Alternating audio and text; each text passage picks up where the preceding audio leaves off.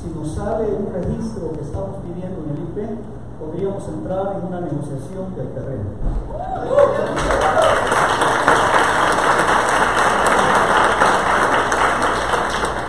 El banco es el que nos está apurando ahora a nosotros.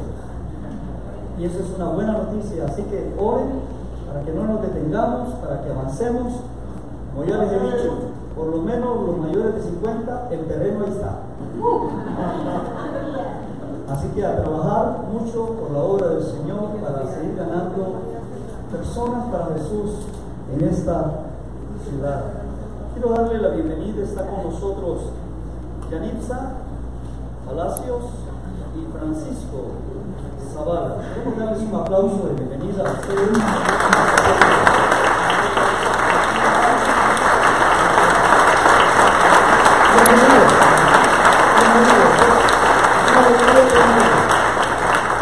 Siéntanse en casa, disfruten la iglesia, al igual que todos nosotros. Muy bien, tome su Biblia, por favor.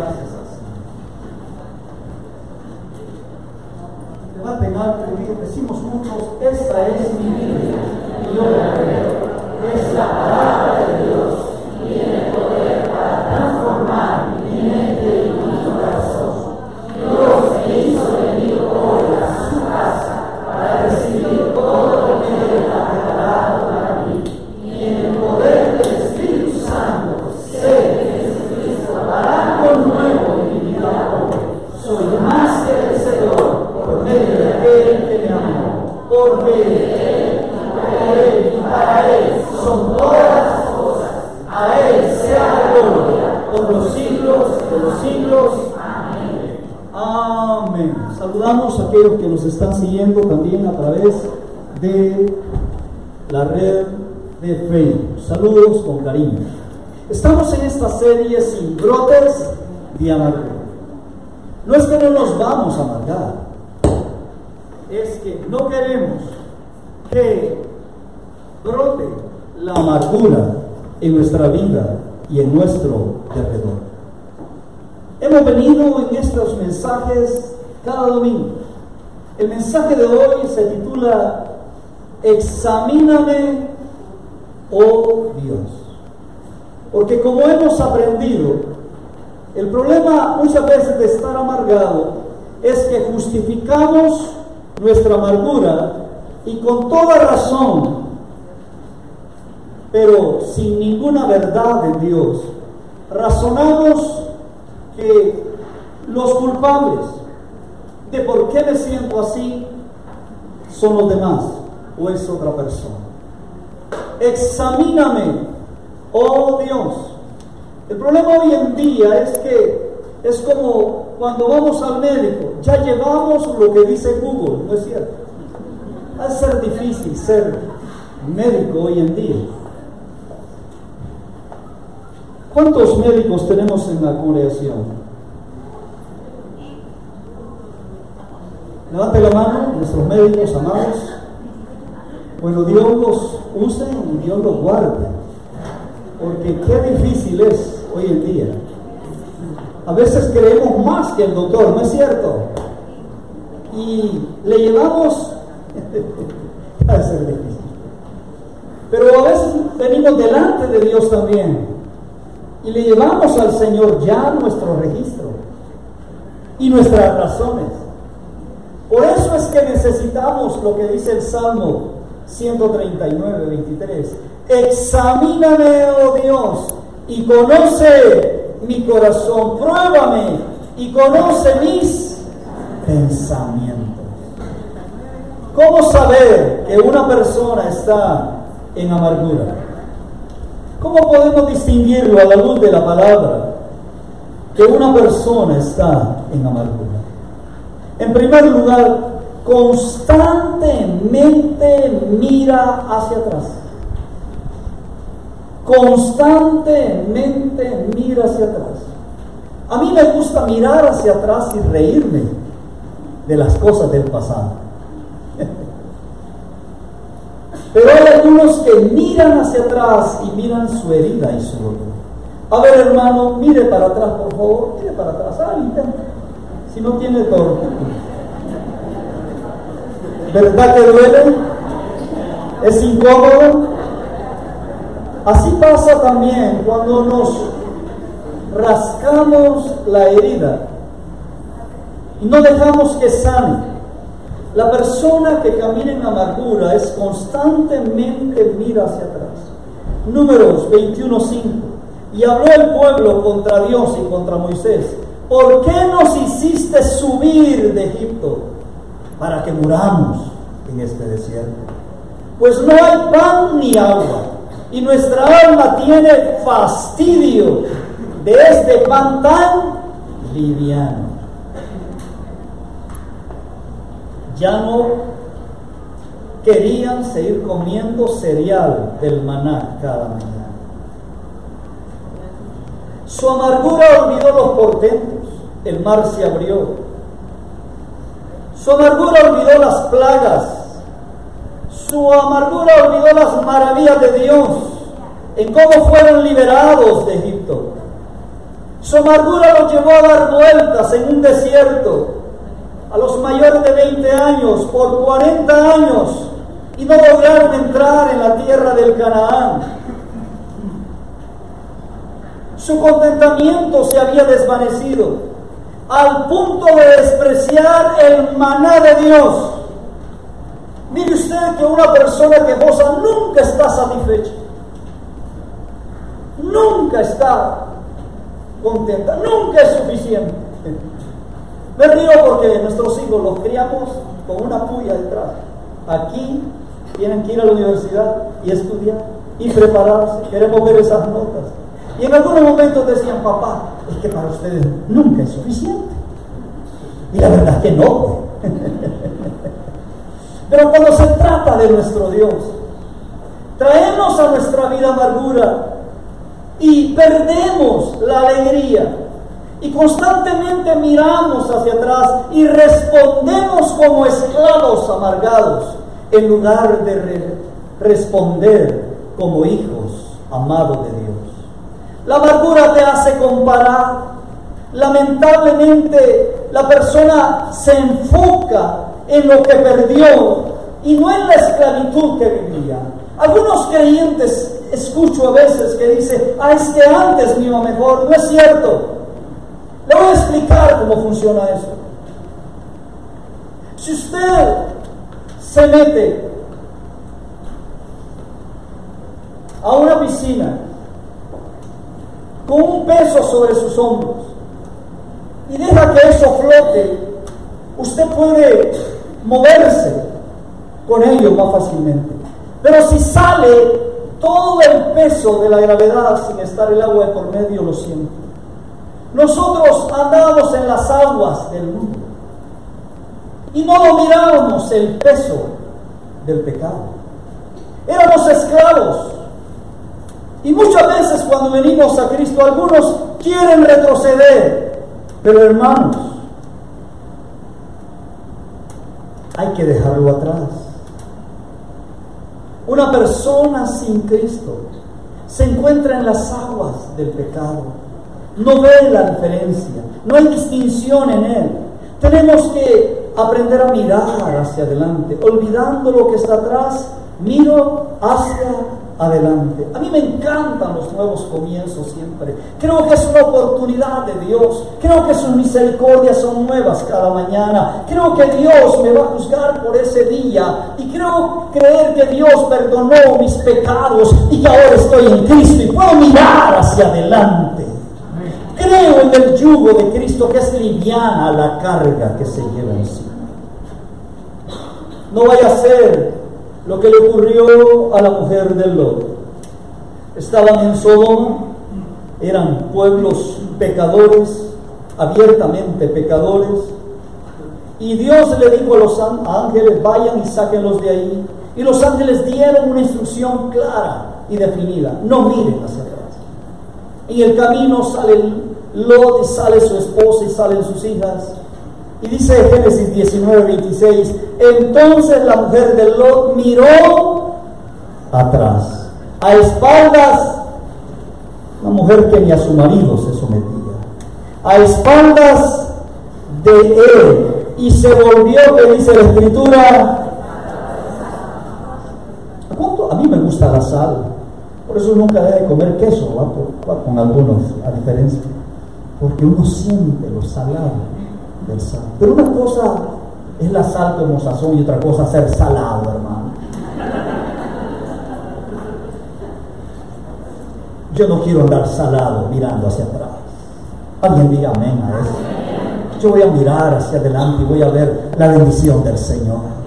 Hay tantas cosas por las cuales amargarse en la vida que ya fueron suficientes con lo que me amargué antes de venir a Cristo Jesús. Pero ahora estoy en Él y en Él puedo mirar hacia adelante. Voy a mirar hacia atrás, no con nostalgia, sino para agradecer a Dios de dónde me sacó. Voy a mirar para atrás y no voy a tener una mirada de esclavo. No voy a mirar hacia atrás para ver la gloria del Señor en mi vida, como Él me rescató. Tengo las razones para hacer una vida amargada.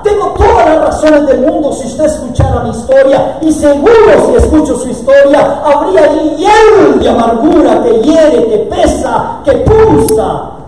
Pero no, voy a mirar hacia adelante porque tengo vida y la vida está en Cristo Jesús. Voy a decirle a mi alma, alma, vuelve a tu reposo, vuelve a tu reposo porque Dios te ha bendecido. Voy a hablarme a mí mismo cada mañana y decirle, Dios, este es un día de bendición para mí. No miraré hacia atrás, miraré hacia donde tú me estás llevando a tus propósitos maravillosos. Aleluya. ¡Y aleluya!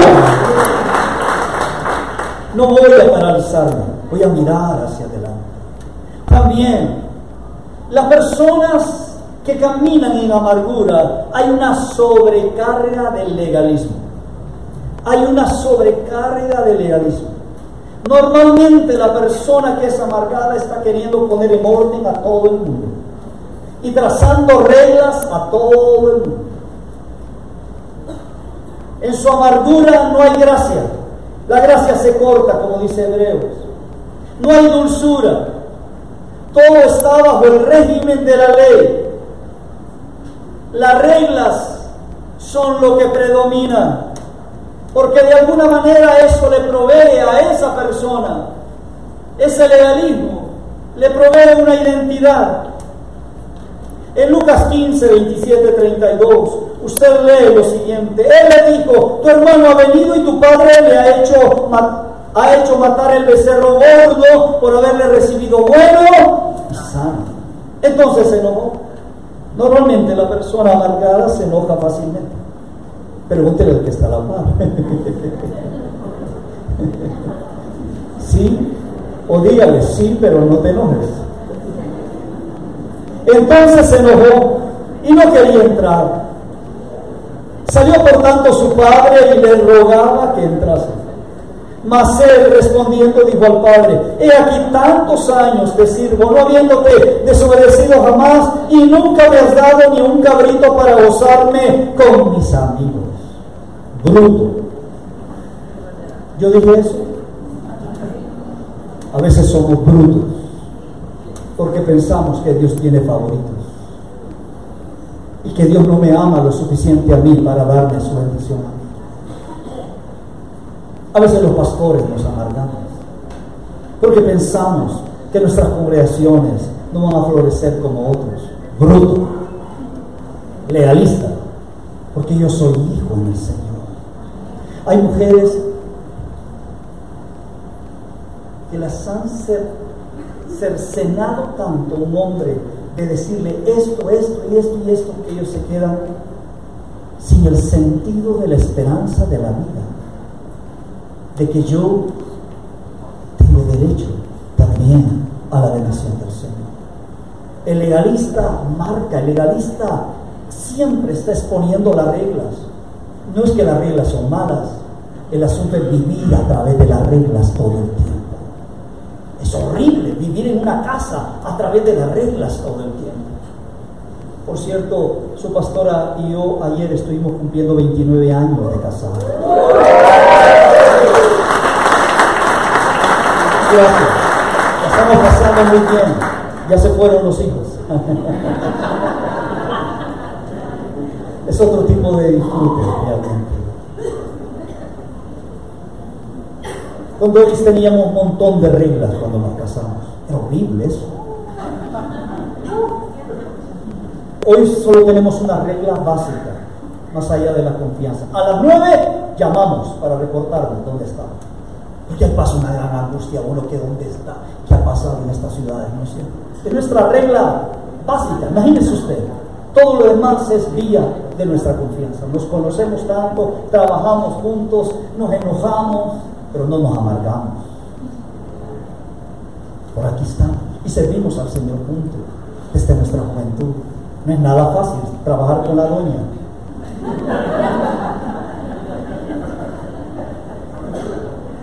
Si alguien necesita ayuda, me busca la salida.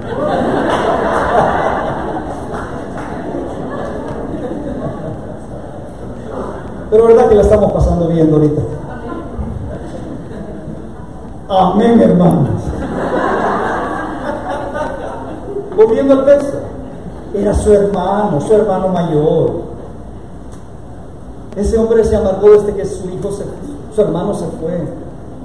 No se enojó en ese momento, ya estaba enojado. Cuando uno no trata con el enojo, redesarrollar raíces de amargura. Yo nunca te he desobedecido, he cumplido todas las reglas, he cumplido todo. Qué bueno es relacionarme con Jesús siendo yo. Qué lindo es hablar con Dios sintiéndote tú mismo. Por eso es que Dios envió a su Hijo. Dios envió a su Hijo para tener una relación personal con Dios. Muchas veces nuestras amarguras hacen que nuestros hijos huyan de la casa o no quieran estar con nosotros o no se nos acerquen. Incluso dice, mire, porque le voy a decir, las personas que caminan en amargura son increíblemente terribles para magnificar las cosas. Pero cuando vino este, era su hermano, pues, cuando vino este, tu hijo, que ha consumido tus bienes con rameras, como lo sabía él. Has hecho matar para él el becerro gordo. Este, usted sabe, le voy a decir una señal cuando usted está dejando la iglesia. Esa iglesia, esa gente, pues si son tus hermanos. O cuando le dices a tu suegra, ese hijo suyo.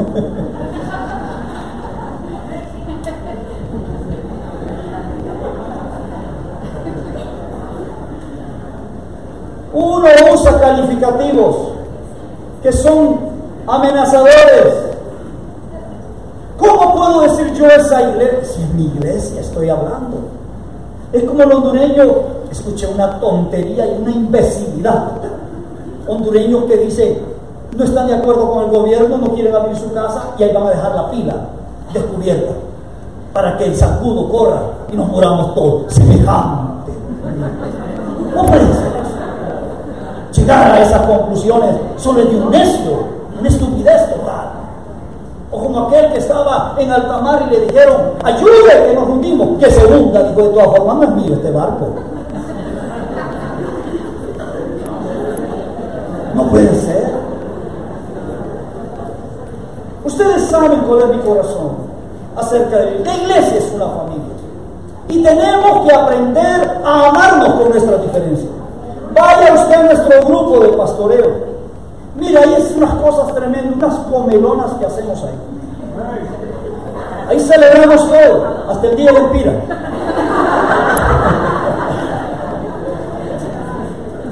Pero es admirable cómo nos cuidamos unos a otros. Ahí hay uno que le duele la espalda, allá le andan trayendo un colchoncito para que se ponga rectecito.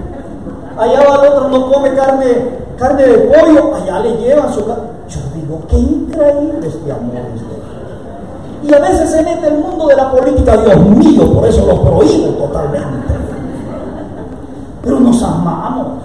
No decimos ese grupo o esa iglesia, es nuestra familia, es nuestra iglesia, es mi familia. O tú que estás diciendo ese papá que Dios me dio, ingrato, es tu papá. o tu mamá. Estás en la edad donde le estás cuestionando todo a tu mamá. Es parte de tu crecimiento, pero por favor no le saques la raíz cuadrada a todo. Seguirá siendo tu nana, aunque tú no quieras. Alguien diga amén, por favor. No me dejen solo ustedes los viejos de la iglesia.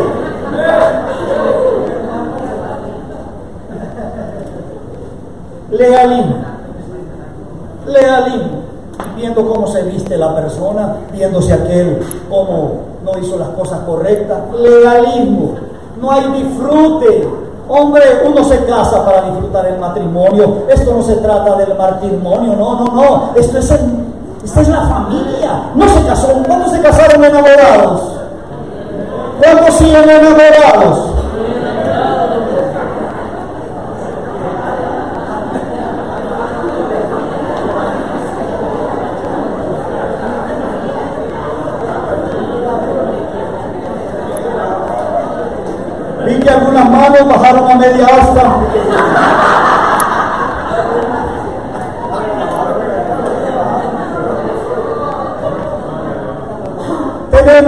Disfrutar la casa de Dios, tenemos que disfrutar nuestra casa, tenemos que disfrutar a nuestra familia, no tenemos por qué ser perfectos para parecer perfectos, simplemente necesitamos entender que el vínculo que Dios nos ha dado es para crecer juntos y aprender juntos. Debemos dejar de ser unidimensionales de donde todo lo encuadramos de esa manera. Usted jamás sería pastor porque usted no se imagina la capacidad, la diversidad de personas con las cuales uno tiene que compartir y hablar. Uno tiene que salir del cuadrado un momento. Hay un momento que tú estás con tu doña y no hayas que hacer. ¿Qué haces? Está metido en un cuadro, huir, a comprar una Coca-Cola. ¿Qué haces? Tienes que salir. Y miren, a los hombres de esta iglesia que no estuvieron en la reunión de hombres se perdieron una de las mejores reuniones de hombres. ¿Cuántos se compraron su delantal ya?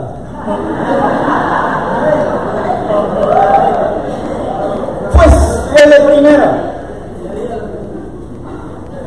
Fue de primera. La disfrutamos y aprendimos que debemos salir del cuadro de nuestro pensamiento para progresar, para evolucionar. Deje de ser tan rígido, tan inflexible. Deje de estar diciendo las mismas cosas de siempre. Cambie su lenguaje. Ábrase un poquito algo más. Usted no tiene toda la razón. Puede tener parte de ella, pero no lo tiene. Las personas legalistas son ultra religiosos. Siempre están pasando la balanza a los demás. Como dijo aquel fariseo, te doy gracias porque no soy como los otros hombres, ladrones, injustos, adúlteros, ni aun como este publicano era su hermano judío. Hay uno dos veces a la semana doy de todo lo que gano. Él habla a través de su religión en lugar de hablar a través de su relación con Cristo Jesús. El lenguaje de una persona amargada es legalista y negativa. En tercer lugar, la persona amargada hiere porque está herido. Y si alguien constantemente hiere, alguien debe ser sabio para hablar con esa persona y decirle, cuéntame, háblame de tu historia. Filipenses 4, verso 2 al 3 dice, ruego a Evodia, ya cuando el apóstol tiene que rogar a un par de mujeres, porque de verdad, es porque ya. Ruego a Evodia y a Cintia, si usted quiere poner esos nombres a sus hijas, está bien, son bíblicos. Ruego a Evodia y a Cintia que sean de un mismo que sentir en quién. Y así no nos ponemos de acuerdo, pongámonos de acuerdo entonces en el Señor. Asimismo, te ruego también a ti, que chamba que le dieron a este hombre, compañero fiel, que ayudes a estas que combatieron juntamente conmigo en el Evangelio, con Clemente también y los demás colaboradores míos, cuyos nombres están en el libro Hombre, si uno va para el cielo, ¿por qué no lo vamos a procurar entender? Si uno va para el cielo, ¿por qué no vamos a tener la capacidad de decirle, mira hermano, tenemos esta diferencia. Quizás nos conviene servir en ministerio diferente, pero quiero que sepas que yo te amo. De lejos, pero te amo. Pero vamos a caminar en el Señor. Alguien están nuestros nombres escritos. ¿En dónde? En el libro de la vida. Y Evodia y Síntica habían servido a Jesús. Habían sido colaboradores juntamente con Clemente, que se considera uno de los padres de la iglesia habían servido al Señor, tenían un solo propósito y un solo sentido. Pero habían dejado de servir y ahora estaban en la comunión propia de la congregación y estaban perdiendo el sentido, lo grato, lo maravilloso que es caminar juntos. La persona amargada puede destruir, desconocer u olvidarse de todo lo bueno que se hizo junto a esa persona. Si pierdes el objetivo en común y solo miras las imperfecciones de los otros, las personas ahí van a estar y necesitan de nosotros. El amargado siempre quiere tener toda la razón y no admite que está resentido o resentida. Y no admite su responsabilidad en el asunto. Evodia iba a ser fue. Cinti que decía no fue Evodia. Evodia entraba por una puerta, que salía por la otra. Algunos se refugian en iglesia, van a un culto por no ver a la otra persona. En el tiempo solo había una iglesia en Corinto.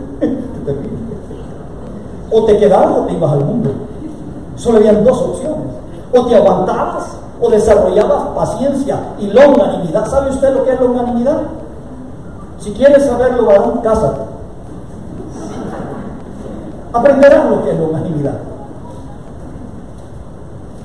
Ellas tenían que estar allí y tenían que arreglar el asunto, tanto que necesitaban de otro. Y hay momentos que nosotros debemos de considerar que necesitamos de otro.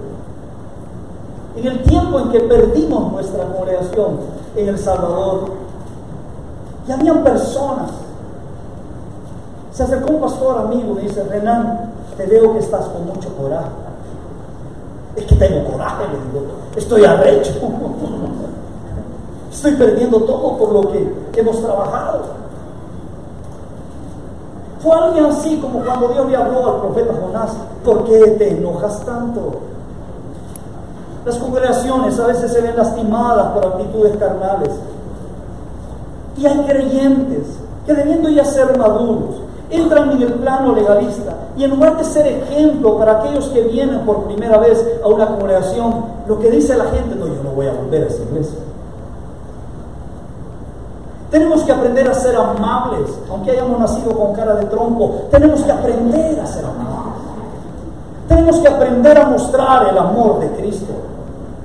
Tenemos que aprender a responder cuando nos saludan. Chigüines, cipotes, 25 para abajo que están aquí. ¡Saluden!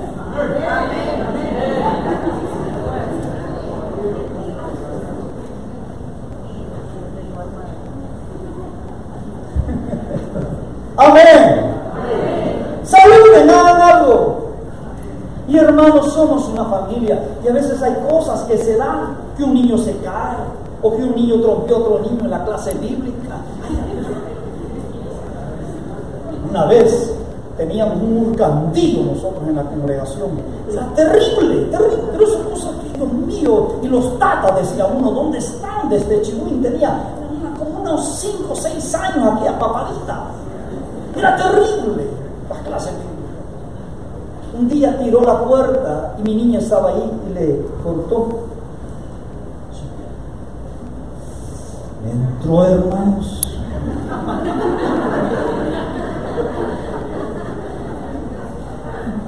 Me acordé que era el pastor y se me pasó. En realidad, yo quería irme de la iglesia. Y no fue un accidente. Lo único que pude hacer en autoridad es que estuviera ahí sentado a la parte de su papá el tiempo del culto. Y ahí lo disciplinamos, lo amarramos casi. Qué terrible es las cosas que suceden. Allá el apóstol Pablo, uno se le demandó del tercer piso, cayó. Imagínese usted un culto Yo creo que tengo prohibido que alguien se me muera en el culto aquí. Dígale, no te vayas a morir.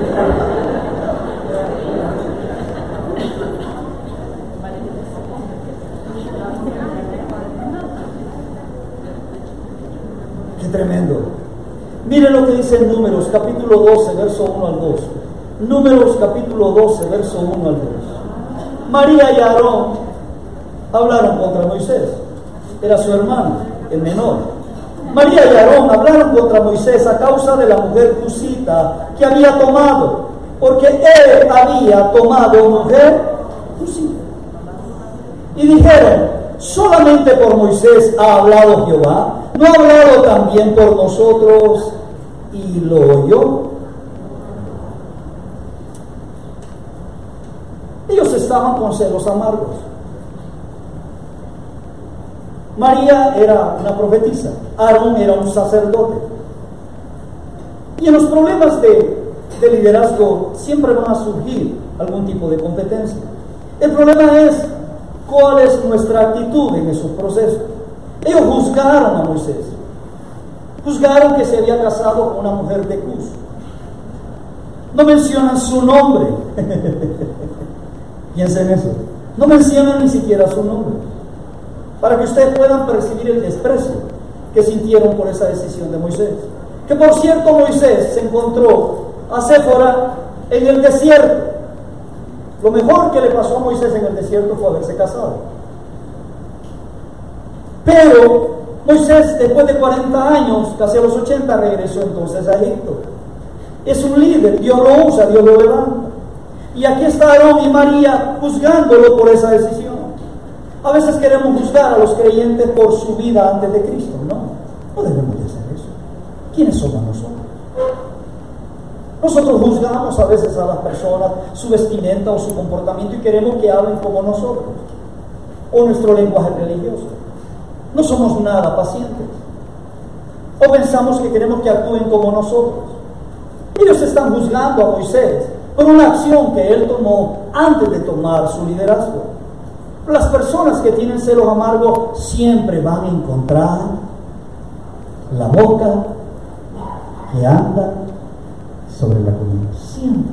Tienen una capacidad de hurgar. Hay una frase familiar que dice, prohibido hurgar aquí. Les encanta. Es como que les nace, les fluye. Encuentra siempre en algo. En la comida, en las personas, en el ambiente, en la iglesia. Yo creo que he encontrado algo en mí, pues, este día. Y dijeron, solamente por Moisés ha hablado Jehová.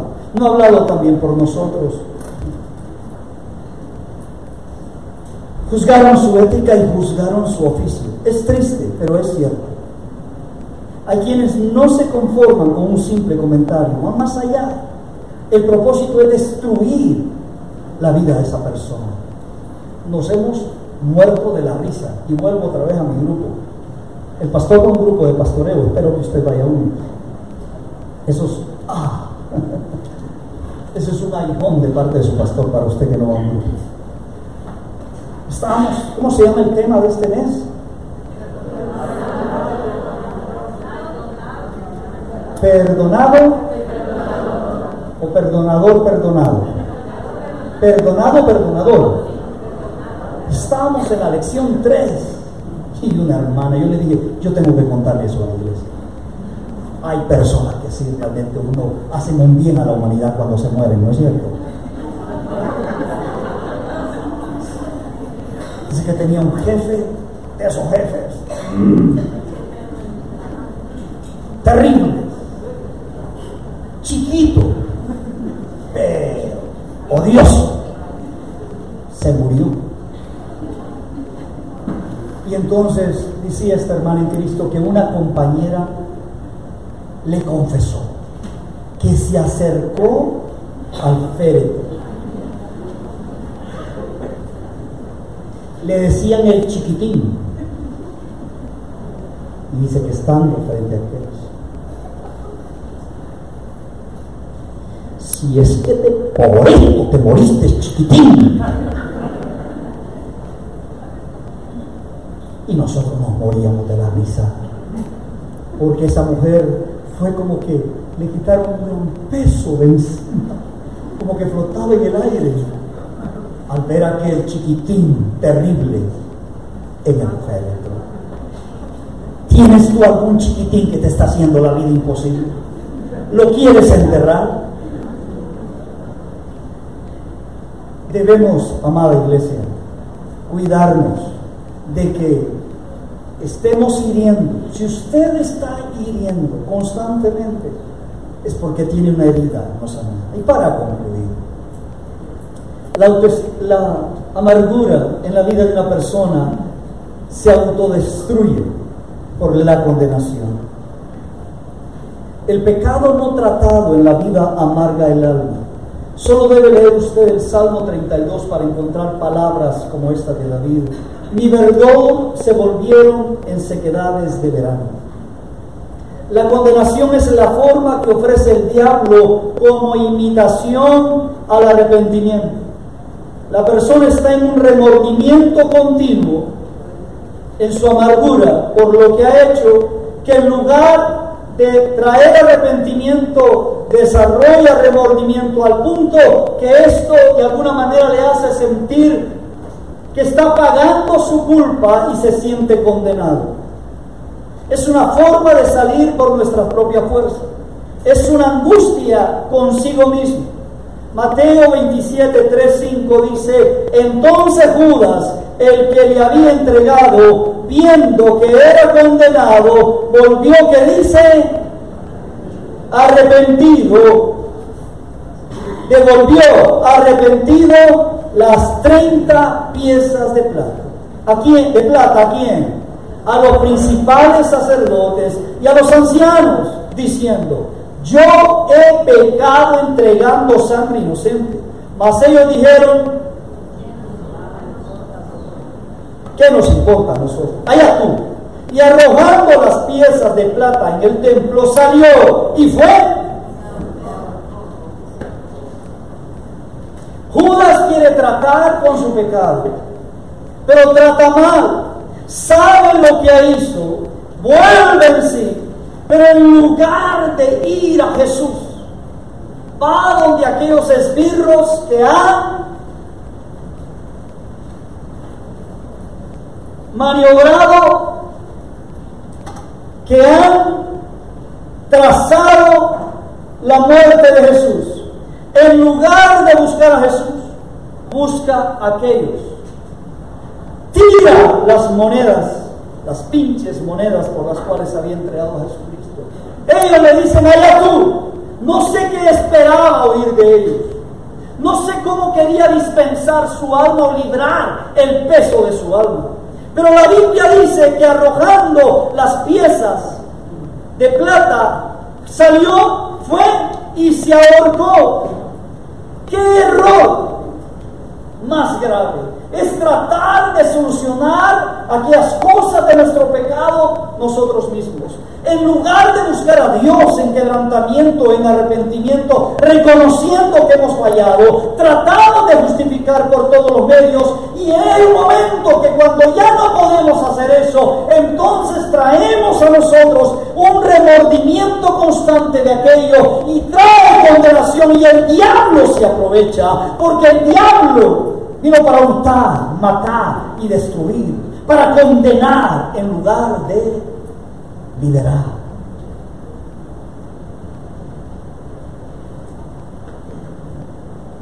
Mi vida se conmovió. Mi vida como pastor se hizo la pregunta, ¿qué no hice? ¿O qué pude haber hecho? ¿O por qué no hice más? Cuando una joven que venía a esta congregación meses o el año pasado se quitó su vida profesional. Había venido a la congregación no mucho tiempo, pero la bautizamos. Y cuando no la vimos en la iglesia, empezamos con mi esposa todo un proceso para lograr Nos contestaba y decía, pastor, ya voy a regresar, ya voy a regresar, ya voy a regresar. Nosotros no teníamos mayor conexión con él. De hecho, alguien de la iglesia tenía mayor conexión y yo lo supe hasta el final. Pero yo me sentí, ¿y entonces qué estoy haciendo? Una vida que no pasaba los 30 años. Se perdió de este mundo. No me preguntes si es salva o no es salva, yo no lo sé. ¿Quién soy yo para condenar? Pero me sentí tan mal. ¿qué pasó? Su angustia buscó al Señor, pero algo pasó en el proceso. Eso me dolió tanto en mi alma, en mi corazón. Porque uno de, de pastor aprende a ver a las jóvenes como hijas en el Señor, quiere lo mejor. Cuando la condenación en la vida de una persona se convierte en un martillo constante, en lugar de buscar al Señor y vivir bajo el techo o la sombra de su misericordia, nos convertimos en nuestros propios verdugos y en nuestras propias víctimas. Y es una constante al punto entonces que la persona se paraliza, se va autodestruyendo poco a poco. Ese no es el deseo de Dios. Jesucristo vino para dar libertad al cautivo. Jesucristo vino a liberar a todos aquellos que estamos condenados. Él es el precio justo delante de Dios. Él es nuestra justicia, no soy yo. No que puedo hacer en lo que he visto en la cruz del Calvario. No tengo por qué vivir en condenación. Puedo vivir en arrepentimiento. Él vivo por ti. Él vivo por mí. Él vivo para que tengas vida y vida en abundancia. No voy a hacer de mi vida un remordimiento constante al punto que no puedo pensar otra cosa que no vivir. Dios sigue siendo Dios y soberano. Que me discipline como un padre. Pero no voy a escoger yo mis caminos. Voy a escoger que Él diga lo que debo hacer, que su palabra sea para mí el norte en cada circunstancia de la vida. Y te puedo entender,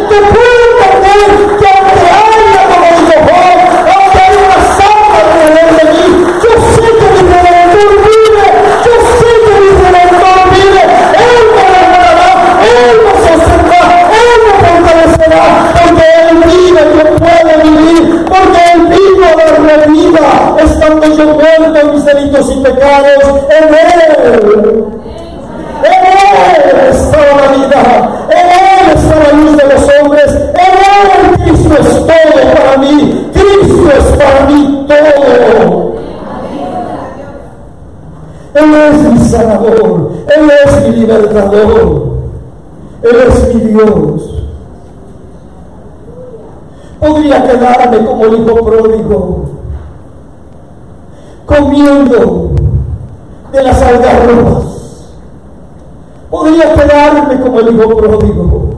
Él miró, se examinó, él comparó la casa de su padre. Si alguien nos está viendo, y está escuchando este mensaje y se ha alejado del Señor, de la iglesia del Señor, las razones sobran para que te hayas alejado, pero estás en el mundo y estás dándole culto a las cosas de este mundo. Vuelve a Jesús, vuelve al Cristo de la gloria, vuelve a reconciliarte con Dios, vuelve a la vida en Cristo. Vuelve a la vida en Cristo. Deja de estar viviendo a través de las cosas. Deja de estar viviendo a través de los recuerdos amargos. Vive y vuelve a vivir en Jesús y amar a Jesús. Vuelve al Señor. Vuelve al Señor. Deja de estar en tu casa amargado, sintiéndote condenado. No vuelve a la vida. Vuelve a Cristo. No te conformes. La Biblia dice que ese joven volvió en sí. Consideró sus caminos. Recordó la casa de su padre. Y dijo, ¿qué estoy haciendo aquí? No dijo, ya no hay salida. Sabía que su padre le estaba esperando. Somos hijos en el Hijo de Dios. y le dé esperanza nuestra, no avergüenza. Porque el Evangelio es poder de Dios para todos aquellos que hemos creído. Oh Dios, en esta mañana, tu palabra es tan viva y tan eficaz. Tu palabra, Dios, trae vida y vida. Y vida en abundancia. Estoy comiendo de mendrugos. Estoy comiendo mis propias algarrobas. Estoy comiendo mi propio alimento. Estoy, Señor, patinando en el mismo, en el mismo camino ¿Dónde estoy, Señor? Quiero, Dios, como el salmista dijo, examíname, Dios. Que deje de estar pensando que es para otros. Que deje de estar viviendo una vida de amargura. Examíname. Examíname, Dios, en lo profundo de mi corazón. Donde haya una raíz de amargura que esté creciendo, que le llame como es que no le llame de otra manera, que no trate de justificar mi actitud. Quizás esa persona ya murió y todavía sigo cobrando en mi alma lo que no hizo o lo que hizo. Pero Dios no sé que puedo encontrar en ti refugio, porque tú eres mi alto refugio. Puedo asirme de la roca que es más alta que yo. Oh Dios, en esta mañana no queremos que raíces de amargura crezcan, Dios, al punto donde ni siquiera puedo identificarlas. Al punto, Señor, donde ni siquiera puedo darle tratamiento.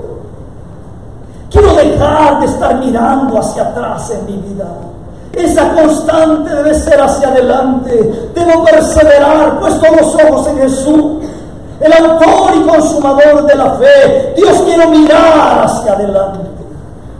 Dios quiero restituir en mi alma y en mi corazón la verdad de Dios en mi vida. Debo de estar peleando, Señor. Debo dejar de estarme amargando o con mi papá o con mi mamá. Llamar las cosas como son. Debo mirarme, Dios, en tus manos. Debo mirar, Dios, la vida.